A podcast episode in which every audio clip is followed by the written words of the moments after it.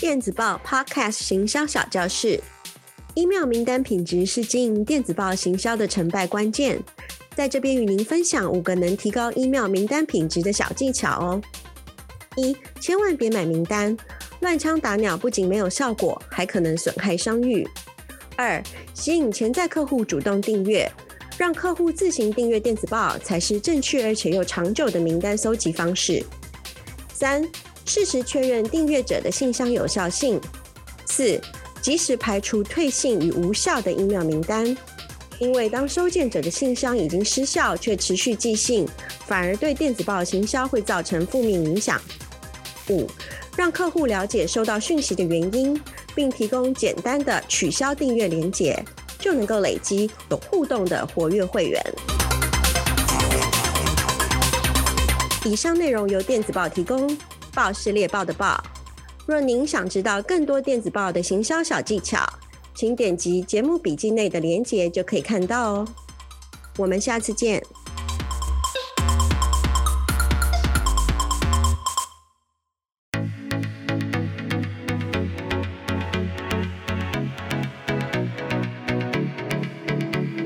Hello，大家好，我是 June，我是丽，欢迎大家来到 B to B 业务行馆。哎，丽，听说我们上一集的节目蛮受到大家的喜欢的哦，你可不可以跟大家分享一下数据？数据就不用了啦。我怕太多让大家太害怕啊。没有，其实就是也是碰到也有一些好朋友啦，然后还有一些听众也跟我们反映，就是说，哎，其实这个媒体曝光的部分呢，其实正是他们现在很需要的，因为其实真的媒体真的是呃就无所不入嘛，而且其实要真的要得到某媒体的青睐，其实也不是一件很容易的事情。那我们提供了一些小技巧啊，那也是刚好可能就是说中他们想要知道的一些事情吧。真的哎，我也是有些朋友跟我说，就是他们觉得很实用，而且他们下一次发稿的时候，他们就是就是也是会来做一个做一个考虑这样子。对啊，如果有什么问题，其实也欢迎跟我们，我们大家可以一起再呃再研究一下，看看有没有什么方法可以帮忙你们。那那那我们上集其实有讲到一个重点啦，就是说，当然你要让受到媒体的青睐，那但是很重要的就是你要有一份新闻稿嘛。那我们上集也也有提到，就是说，哎，搞不好我们会做一集跟新闻稿有关的一集。那呃，我就是这个马上就让大家许许愿成功了吧？那我们今今天就是刚好要来讲新闻稿啊，怎么样撰写一个好的新闻稿，或者是说呃哪些。要值得注意，那要避免的一些错误。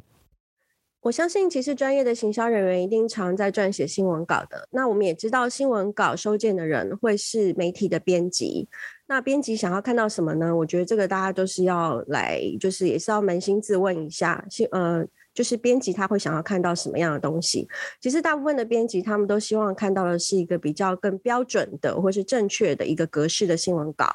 那在这边的话，再跟大家提醒一下，就是一般标准的新闻稿的话，其实就是分三个主要的架构。第一个的话，呃，就是标题；第二个是导言；第三个其实就是内文。那其实我觉得大家就是把这三个元素很简单的把它记下来，就是不会就不会出太大的错误。就是一定要重视它的标题、导言、内文这三个主要架构。对，好，那接下来我们就来看看，就是说在撰写新闻稿的时候啊，有哪些错误，就是常常会呃，可以就需要被被避免的，那也是大家比较常犯的错误，好不好？对哦，因为我觉得其实新闻稿大家常写嘛，可是就是说有的时候难免还是会有做了一些就是不该做的事情，让编辑就是。可能他就不想要选你的新闻稿去帮你上新闻了，因为可能那一天他手上也是可能有十几二十个不同的稿件，那你如何在一般的新闻稿里面能够脱颖而出？所以其实今天我跟丽这边我们也整理了一些，就是在写新闻稿的时候应该避免哪些错误。那我觉得这样大家来做一个检视会比较快。第一个的话就是会太过于平铺直述了，失去了主题跟重点。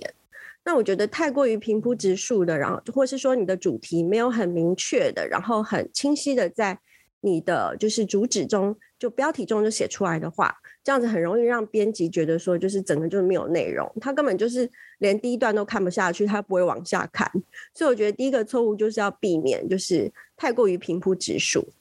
那其实有一个简单的方法，就是其实把你的商品或是你的品牌找出目前时下最重点的趋势，还有跟一些数据啦，甚至一些权威专家的一些呃所谓的一个报报告去做一个连接。那这会是一个避免太过于平铺指数的方法。对，其实像标题，刚刚俊有提到哈，标题其实是非常重要的一个一个元素了啊。那你要想想看，就是说，刚刚俊可能也提到，就是说他有这么多新闻稿在他面前，那一个记者啊，其实有时候我们想要对你的关注啊，可能就是看那个标题，他决定要不要继续看下去，就可能就是五秒钟或三秒钟之内，你他可能就决定要不要继续看你的新闻稿。所以你你，我觉得常常在标题的建议啊，其实有时候就是你要引起人家的好奇，引起这个记者的好奇。哦，那甚至有些人会用一个呃一个问句啊。啊，或者是他可以一个回答啦，自问自答的这种概念，然后你来吸吸引人家，就是说，哎，继续看下去的这种动机。然后第二个想要跟大家分享的话，其实就是又回到刚刚的这个基本架构了，就是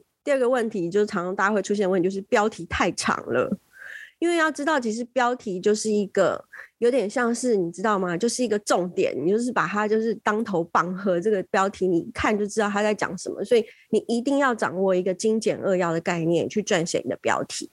呃，再来一个，其实我觉得就是新闻稿的内容啊，我觉得。呃，顾名思义嘛，哦，新闻稿就是新闻稿嘛，哦，那就是它有没有具，它这个你这份新闻稿具不具新闻性？那其实我觉得很，呃，像像俊跟我其实都是念传播出身的，我们其实常常在探讨这个内容，这个这条新闻有没有新闻性，有没有被报道的价值啊，哦？那有没有梗就对了啦。你想想看，你只要设身处地想想看，如果今天你是记者的话，你愿不愿意把这个主题拿出来放到你的不管是文章啦，或是杂志啊，或是电视媒体，甚至是 YouTube 频频道里面？所以有没有具新闻性？啊，那他他就要符合一些基本的原则嘛，啊，让新闻记者或者是呃媒体值得把你这样子的东西拿出来给他的读者或是观众分享。那下一个常犯的错误其实就是内文又太多了，因为我觉得其实大家文笔其实都不错，那有的时候其实真的是有的时候在新闻稿上的这一整个呈现，其实有的时候多反而就是嗯不会比较好。那尤其是在内文又提到了一些常常有一些自我的宣传啦，或是一些有点像老王卖瓜，特别的一直去不停的 highlight 产品有多好啊，多棒。那其实会让人家觉得这像是一篇广告。那这个时候可能编辑他可能就不太会把这篇文章就是当做是新闻稿来做发布了，他可能就会把它 skip 掉了。所以要避免内文太多的部分。对，新闻稿毕竟是新闻稿，它是一个新闻的发布，它不是一个行销文案，所以就是说，如果你把它变成像是里面太多广告词啦，哦，那这记者或者甚至是读者，其实都不会想要看你这篇新闻稿的，所以这个一定要非常的注意。那另外一个常见的一个错误就是会不小心在写新闻稿的时候用到第一人称了，比如说我们公司，或是我，或是。我们怎么样？怎么样？那其实这样会比较没有那么适合，因为通常你在呃撰写一个新闻稿的时候，其实大部分都是要用比较中立的口吻去阐述这个新闻，或是趋势，或是一个商品特，就是商品的趋势啊，或是科技的一个呈现，会是一个用比较中立的口吻。来做撰写。接下来就是还有一个，就是有时候也常被忽略的，就是说你可能没有附一个相关的连接啦，然后或是一些照片啊，甚至一些影片的一些连接。那这些东西其实呃看似不是很重要，其实也是一个很重要的一个元素，因为毕竟啊，不管的媒体，呃，任何的形式的媒体或平台啊，它必须要有一些图像啊，或者是影片啊，啊啊，那或者是一些。如果他对你们公司要或对对这个发布新闻稿的这个机构想要更深一层的认识的时候，你必须要给他一个地方可以连接啊，到那边去了解更多。当然也有一个媒体联络人啊，这个你要 WiFi 在下方放让媒体联络人，让他能够联络到你，或者是联络到这个可以对为公司发言的这个发言人。啊，那这也是非常重要的。如果你少了这些元素的话，那直接新这边这篇新闻稿的话，它的意义其存在的意义就变得非常的呃小了。对哦，因为我自己也是发现，如果我看到一篇文章，我对于它的新闻或者产业讯息很有兴趣的话，其实我觉得我会蛮愿意再去，就是去看那个链接，看有没有一些更多的一些报道。所以我觉得，如果说就是有附带一些链接的话，真的会很方便。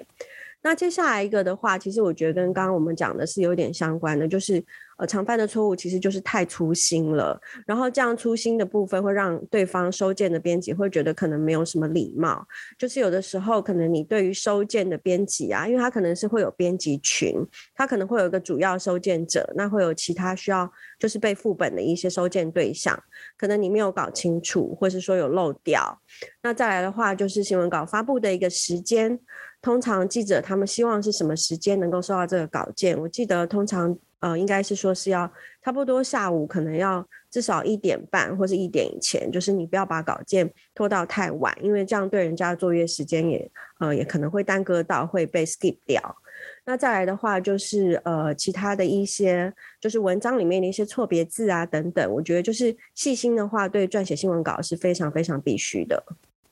对，关于那个呃发送新闻稿的的这个这部分呢、我在这边做一些补充好了。我觉得这样有些有时候啊，我们常常会有这种群发 email、群发新闻稿这种东西啊。其实我觉得在新闻稿的部分啊，最好不要这样子。我我觉得最好你就是一个一一封一封寄嘛啊，那你搞不好还有一些客制化的一些内容哦，比如说某某记者啊，哦呃亲爱的谁谁谁啊，就指名，然后可以就说啊，可以就说啊，如果有荣幸啊登刊刊刊登在哪一个杂志、哪一个平台、哪一个。频道哪一个网页上面？我其实有时候这种一些小小的动作啊，你会让收信的人啊，除了对你的产品有兴趣，或者对你的新闻稿有兴趣之外，他也会觉得比较亲切，然后会觉得就是说比较有人味，然后就会呃跟你有后续的接触啦，或者是直接把稿稿件放在他的平台上面。那另外要跟跟大家分享的部分，就是有的时候在发新闻稿之前，其实就应该要把呃发布这篇新闻稿主题相关适合的媒体清单，把它列出来。因为有的时候可能你会有一个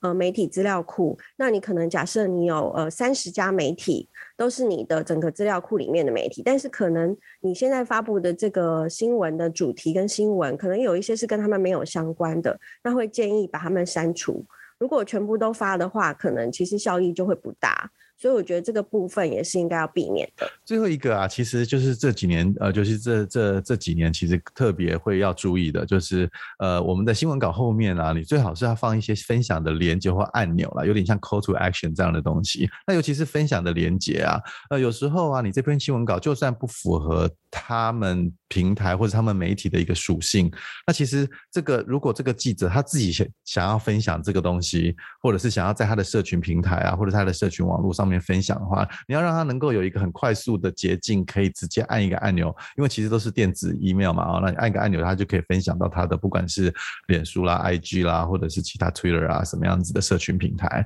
啊。那那那那既然是这样子的话，也也会牵扯到我们的内文，就是内文里面，你当然就是希望能够让他有意愿要去分享你的内容啊。那有时候。什么样子的内容常常会呃很多人这样子记者啊，或是很多这种呃内容创造者想要分享的，比如说有时候你可以有些引用的字句啊，谁谁谁讲什么话啊，他有些或者是有一些数据啊，这数据可能是百分之多少的人哦、都用了什么东西，那这种东西其实呃有时候在社群平台的时候，大家特别喜欢这样这两类的东西，不管是引用的的文字或者是数据，呃有时候我们常常在社群平台想要表现自己，就是说懂得比较多或者知识比较广泛嘛啊、哦，那有时候这样这样的东西可能不会上他的。平台，那但是他会，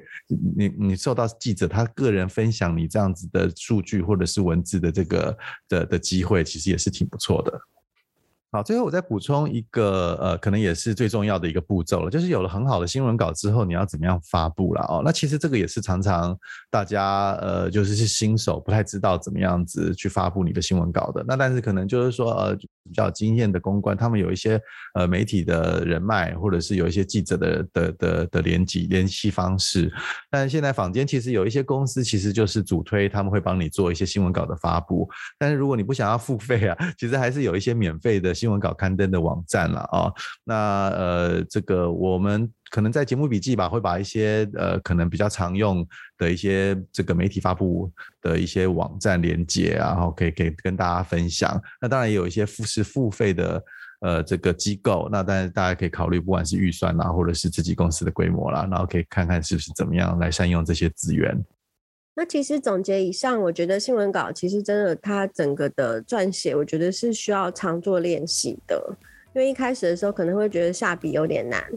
但是当你就是常常重复练习之后，然后你也多去吸收一些，就是呃，就是目前媒体上面常常看到一些不错的新闻稿，我觉得其实真的会越来越进步。那今天的分享就到这边，谢谢大家的收听，我们下次见。谢谢，拜拜。拜拜。